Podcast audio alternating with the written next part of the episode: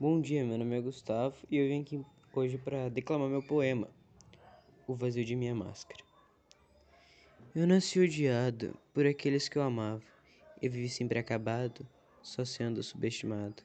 Conheci enfim pessoas na qual puderam preencher meu vazio, meus amigos, na qual nem pude agradecer, mas apenas vê-los falecer.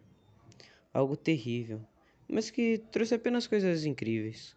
Um grupo, uma família, conhecidos como Equipe Esperança, sempre na vigília, se sacrificando e ficando apenas na lembrança. Ali, pude conhecer quem eu chamo de mãe. Fiz irmãos, no qual nunca vou esquecer.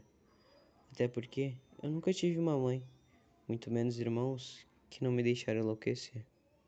Infelizmente, depois dos momentos bons, sempre vi os ruins, e com mortes, vi as flores dos meus jardins envelhecer murchar como um meio de estopim.